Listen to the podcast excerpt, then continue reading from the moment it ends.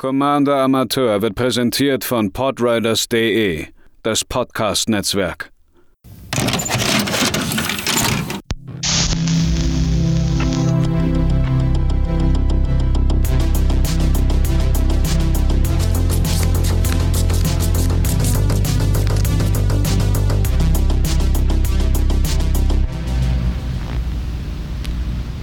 Einen wunderschönen guten Tag, liebe ZuhörerInnen, bei einer weiteren Ausgabe von Commander Amateur, dem Podcast für jede Person, die ein bisschen genauer sich in das Commander-Format von Magic the Gathering einfinden möchte.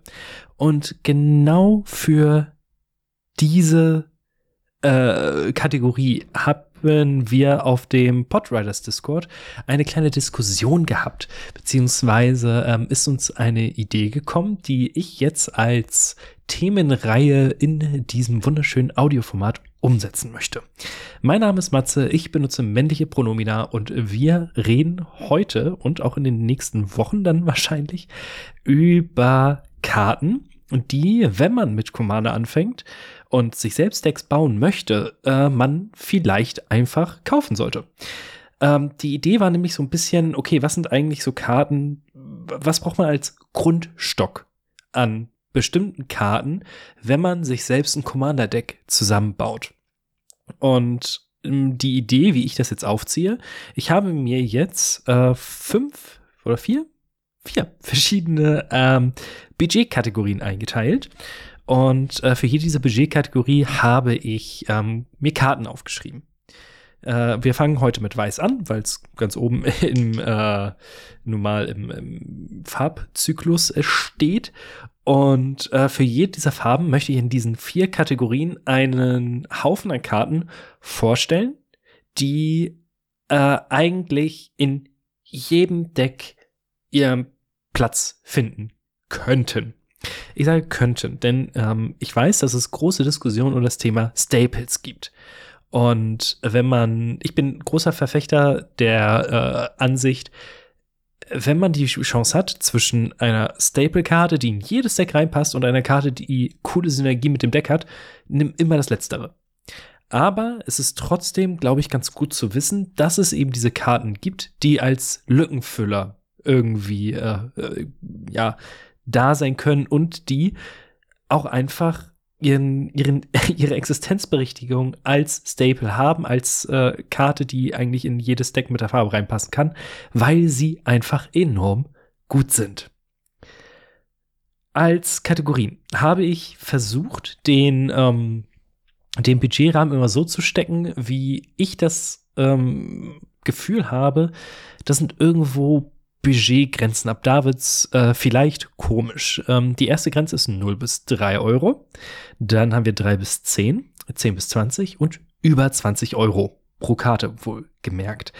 Äh, das ist bei den Decks, die ich immer gebaut habe, immer so das Ding gewesen, wo meine Grenze immer war, okay, möchte ich jetzt wirklich eine Karte für zum Beispiel ähm, 9 Euro kaufen. Es macht nämlich psychologisch einen großen Unterschied, ob die Karte 9 oder 10 Euro irgendwie kostet. Es ist absurd, aber es macht, also, es macht schon mit einem irgendwas, wenn das auf einmal zweistellig ist.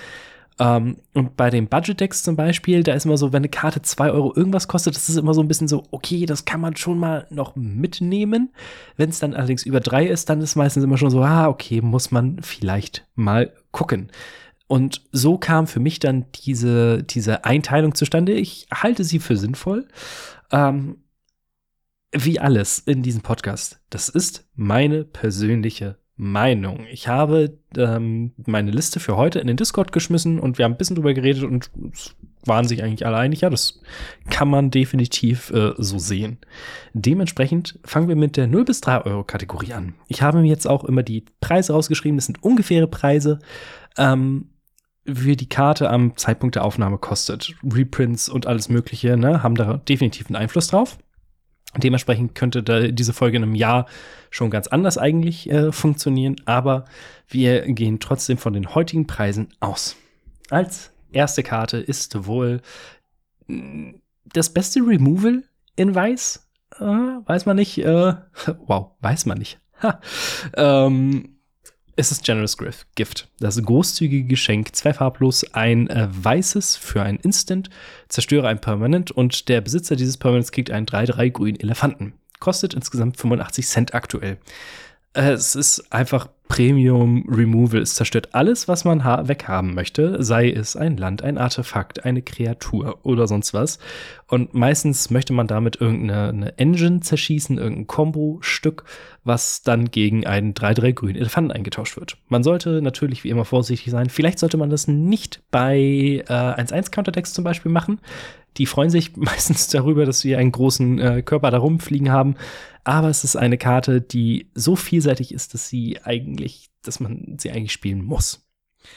Ähnlich gut ist Swords to Plowshares. Aktueller Preis 1,50. Für ein farbloses kriegt man Instant. Man schickt eine äh, Kreatur ins Exil und ihr Beherrscher kriegt Leben in Höhe ihrer Stärke, wenn ich mich nicht täusche. Stärke oder Widerstandskraft. Eins von beiden.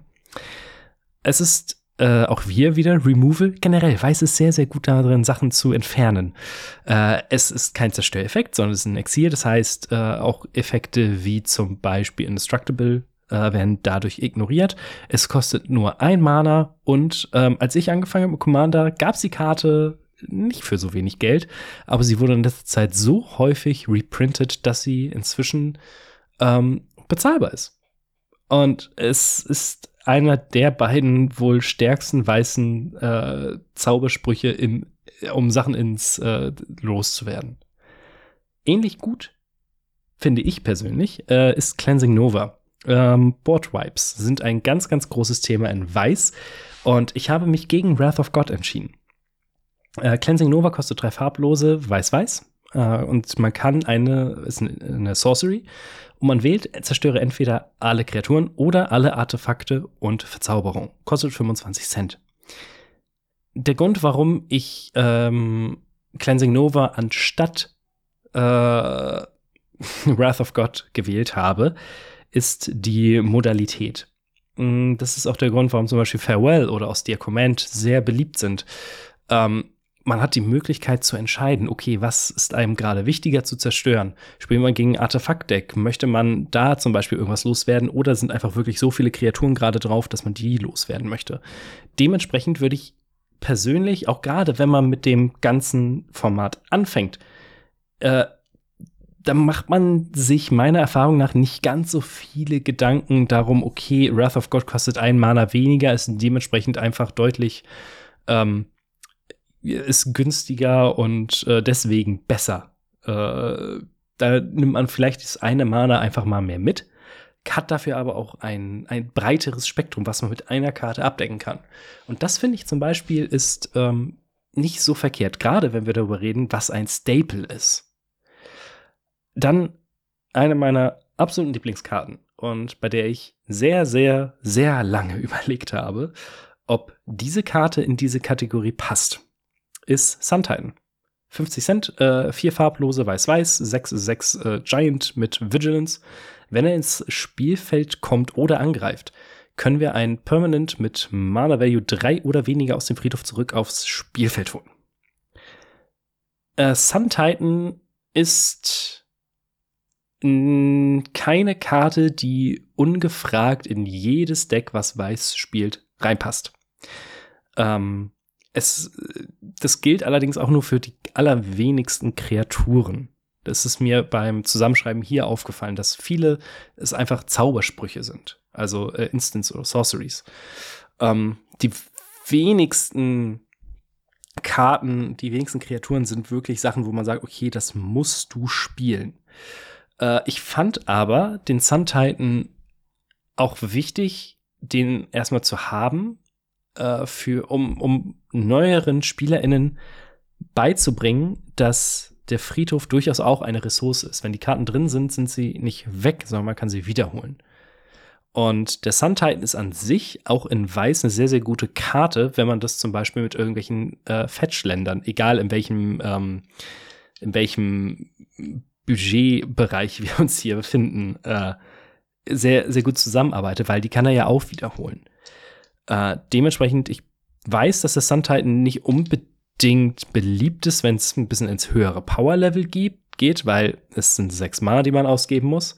Aber für AnfängerInnen ähm, ist Sun Titan eine ganz hervorragende Karte. Und selbst wenn man im normalen mittleren Bereich, also normal, ne, aber im mittleren Bereich Magic spielt, finde ich, ist Sun Titan immer noch ganz, ganz hervorragend. Und ich freue mich, dass er in so vielen äh, Precons auch drin ist. Und dementsprechend hat er es für mich am Ende doch noch geschafft, hier in diese Staple-Konversation äh, Einzug zu erhalten.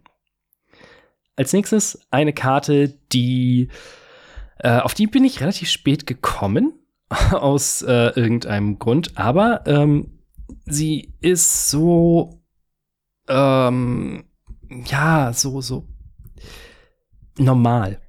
Es ist nichts Besonderes, aber genau darum soll es ja hier gehen. Äh, es ist Disenchant. Ein farbloses, ein weißes, Instant, zerstören, Artefakt oder eine Verzauberung.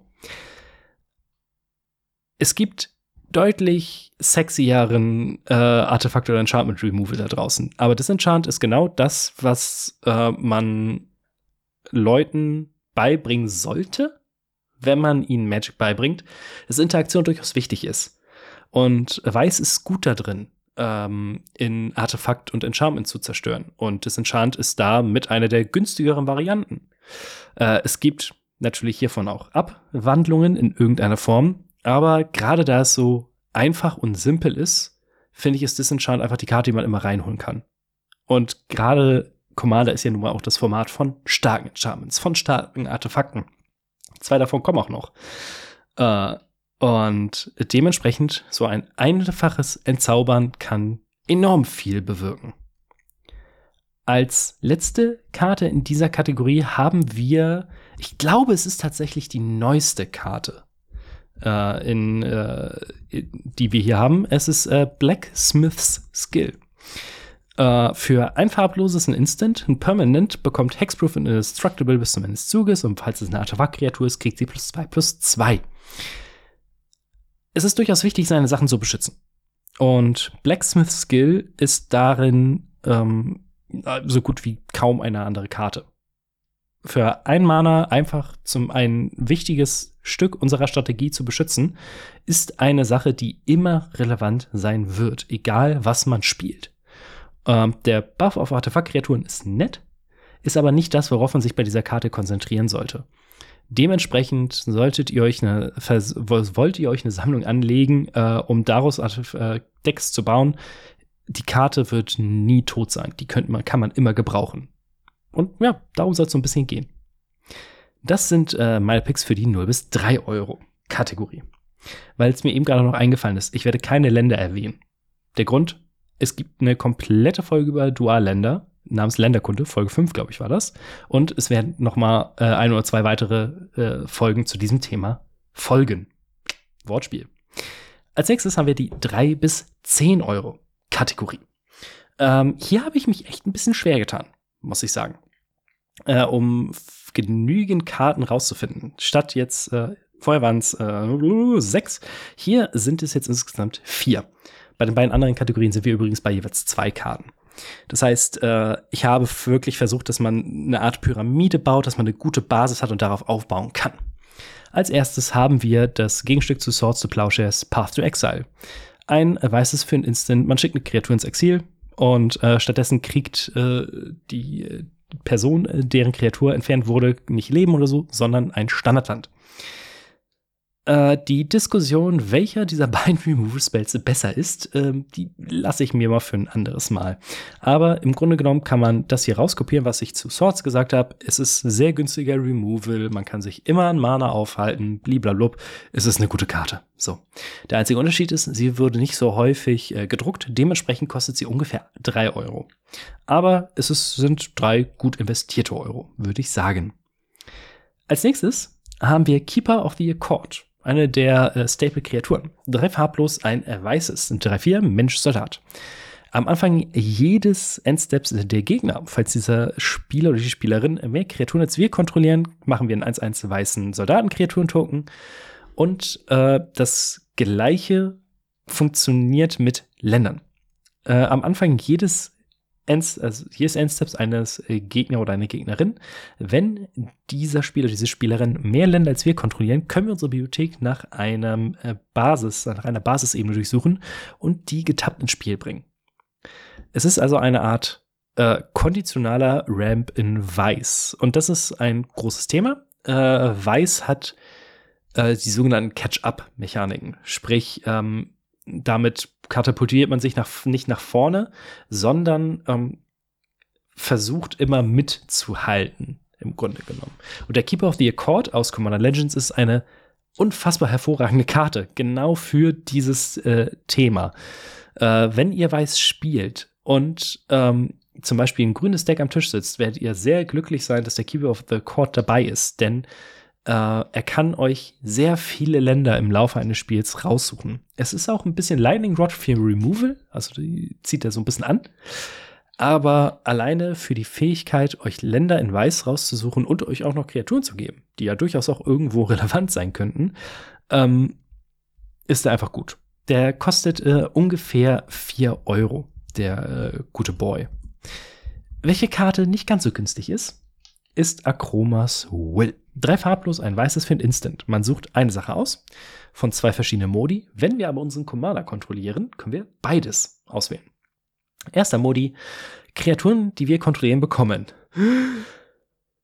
Fliegend, Wachsamkeit, Doppelschlag. Oder Kreaturen, die wir kontrollieren, bekommen. Lebensverknüpfung, Unzerstörbarkeit und Schutz vor allen Farben. Das heißt, wenn unser Commander draußen ist, haben sie Fliegend, Wachsamkeit, Doppelschlag, Lebensverknüpfung, Unzerstörbarkeit und Schutz vor allen Farben.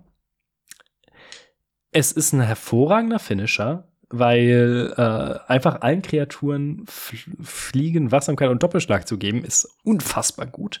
Damit solltet ihr in der Lage sein, mehrere äh, GegnerInnen aus dem Spiel zu nehmen, wenn ihr mit Kreaturen spielt. Äh, auf der anderen Seite, Kreaturen ähm, Lebensverknüpfung, Unzerstörbarkeit und Schutz vor allen Farben zu geben, ist auch nicht zu verachten. Dagegen können nur sehr wenig Karten, so wie zum Beispiel Path to Exile oder Swords to Plowshares, äh, irgendwas tun. Und dementsprechend ist die Karte sowohl in der Offensive als auch in der Defensive ein absoluter All-Star. Ähm, ich spiele sie selbst in einem grün-weißen Token-Deck und ähm, ich habe sie, glaube ich, zwei oder dreimal auf der Hand gehabt äh, und beide Male oder alle Male war es immer so, okay, Gott sei Dank habe ich diese Karte, weil ich damit zum Beispiel eine Combo beschützen konnte. Ähm, einfach ein fettes Ding, kostet allerdings inzwischen auch 8 Euro. Und äh, zu guter Letzt eine Karte, die vielleicht etwas kontrovers in dieser Kategorie sein könnte, als das Ganze als Staple zu bezeichnen, aber wenn wir schon darüber reden, äh, über Catch-up-Mechaniken, ähm, Weiß ist auch sehr gut da drin, GegnerInnen zu verlangsamen. Deswegen würde ich schon sagen, dass Blind Obedience ein Staple ist in Weiß. Äh, und sei es nur, um euch zu zeigen, äh, was Weiß machen kann und dass das nicht unbedingt immer alles schlecht sein muss. Blind Obedience ist ein Enchantment für ein farbloses, ein weißes, hat die Extort-Mechanik.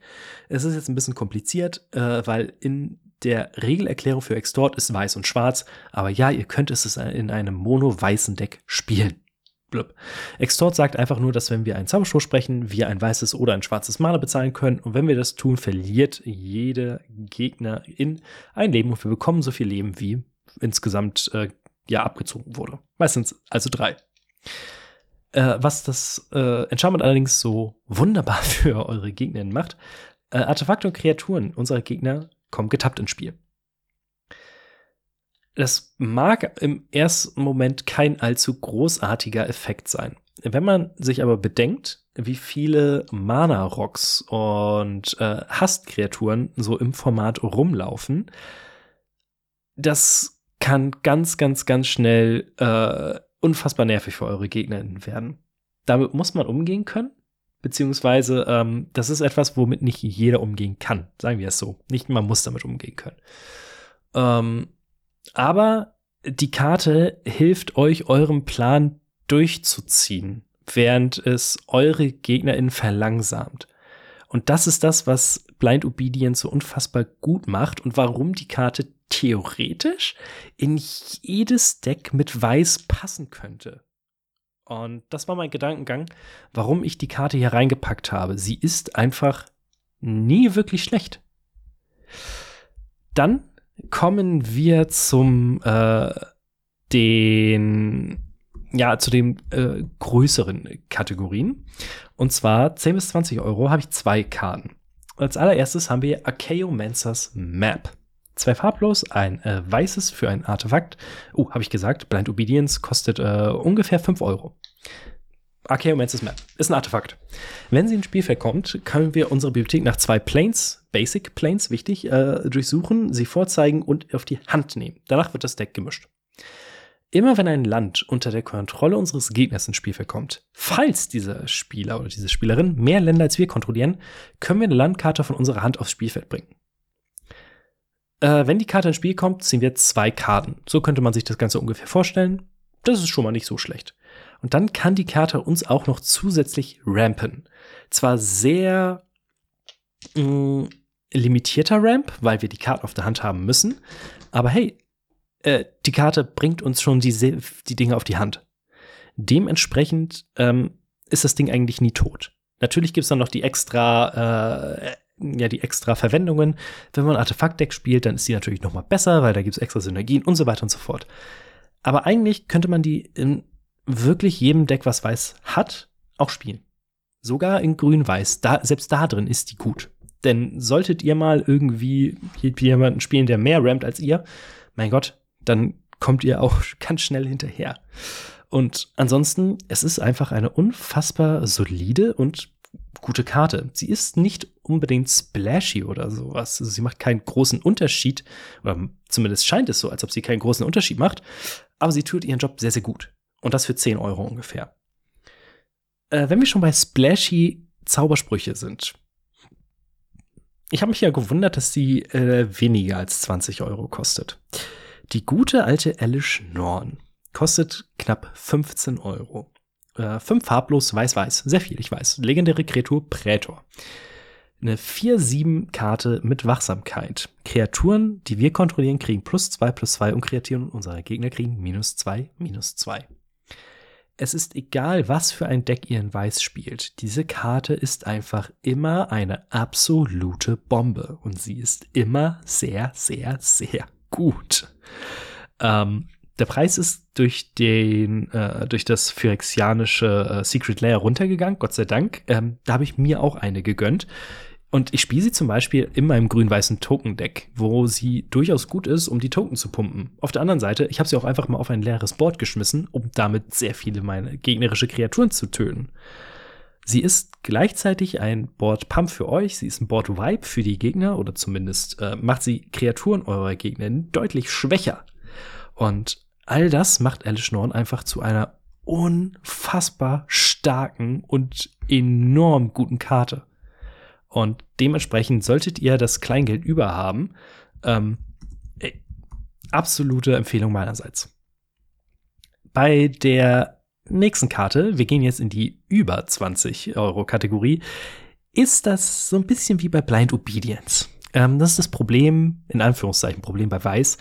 Die besten Karten sind irgendwelche Tax-Effekte äh, irgendwelche Sachen, wo eure Gegner mehr zahlen müssen oder irgendwelche durch irgendwelche Ringe springen müssen, damit es überhaupt was bringt.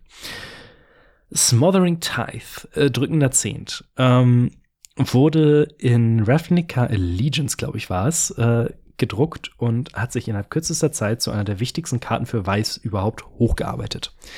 Drei farblos, ein weißes für eine Verzauberung und immer wenn ein Gegner eine Karte zieht, äh, muss dieser Spieler zwei bezahlen. Ansonsten äh, machen wir ein Treasure Token, sprich ein Artefakt, was uns äh, auf äh, Sacrifice Mana geben kann. Und es ist wohl die Karte, die am krassesten in Weiß, in Weiß generell, das ist äh, keine Frage, aber tatsächlich auch in Commander rampen kann. Ähm, eigentlich steht da drauf, eure Gegner müssen eigentlich immer zwei mehr bezahlen, wenn sie eine Karte ziehen wollen. Wenn sie das nicht machen, sollte sehr schnell klar sein, dass der Mana-Vorteil, den ihr euch daraus äh, äh, herausarbeitet, ähm, einfach unfassbar groß ist. Und das ist eben das, was Monoweiß äh, historisch nicht hundertprozentig gut kann, sich einen Mana-Vorteil erarbeiten von sich aus. Äh, dementsprechend äh, wer die knapp 21 Euro war es, glaube ich, äh, ja, 21 Euro irgendwo rumliegen hat, und sich eine richtig starke Karte holen möchte und auch keine Angst hat, immer wieder zu fragen, äh, bezahlst du die zwei? Möchtest du die zwei bezahlen? Oh, möchtest du zwei bezahlen oder darf ich hin äh, Treasure haben? dann Smothering Tithe ist, ein, ist, eine Karte, die wirklich in jedes weiße Deck reingehen kann. Äh, ob ihr sie da immer reinpacken wollt, ist dann eine Frage, die ihr euch selbst beantworten müsst. Und zu guter Letzt haben wir eine Karte, von der ich gar nicht wusste, dass ich sie sogar mal in einem Deck hatte. Denn ähm, Storytime, ich glaube, das habe ich ja auch schon ein paar Mal erzählt, äh, wir haben ja mit dem Pre-Cons aus 2017 angefangen, mit den, ähm, oh, wie heißen diese ätzende Mechanik nochmal? Äh, Eminenz Precons. Äh, und eine Karte, die nur äh, zuerst da äh, gedruckt wurde, ist Teferi's Protection. Ich wusste gar nicht, dass diese Karte in dem Vampir-Precon ist, was ich da immer gespielt habe. Äh, zwei farblos, ein weißes für eine äh, spontanen Zauber und bis zu unserem nächsten Zug kann sich unser Leben nicht verändern. Und wir bekommen Schutz vor allem. Außerdem werden alle Permanents, die wir kontrollieren, ähm, ausphasiert. Was ist die deutsche? Face-out, das ist auf Englisch. Äh, Teferi's Protection wird dann ins Exil geschickt. Im Grunde genommen ist es ein großer Ich bin nicht da Button. Sobald ihr diese Karte spielt, kann keine Gegner, kein Gegnerin irgendwas gegen euch tun. Egal, was unternommen wird, ihr seid einfach nicht da. Und wenn wir schon bei Akromas Will von sehr guten Schutz geredet haben, ist Teferi's Protection das Ganze mal 10.000. Äh, Akromas Will hat natürlich noch den, den offensiven Vorteil. Teferi's Protection ist der ultimative ähm, ultimative Verteidigungsknopf. Und dementsprechend ist der Preis von 25 Euro absolut gerechtfertigt. Ähm, und dementsprechend, ja, passt die Karte eigentlich in jedes Deck, was weiß spielt. So. Ich habe nicht damit gerechnet, dass das Ganze so lange dauert. Ich hätte gedacht, das ist ein bisschen kürzer. Wir gucken mal bei den anderen Farben. Ähm, ich würde, natürlich über, ich würde mich natürlich über Feedback freuen. Seid ihr mit mir einer Meinung? Findet ihr auch, dass Blind Obedience eigentlich in jedes Deck mit Weiß reinpassen könnte, theoretisch. Und welche anderen Karten habt ihr in den jeweiligen Preiskategorien? Äh, haut mich gerne an. Die Links zu Instagram, Twitter und so weiter und so fort sind in den Show Notes. Genauso wie zu dem Discord-Server der Podriders. Ich äh, freue mich auf euer Feedback. Ich freue mich, wenn ihr beim nächsten Mal wieder einschaltet. Und bis dahin habt noch einen schönen Tag.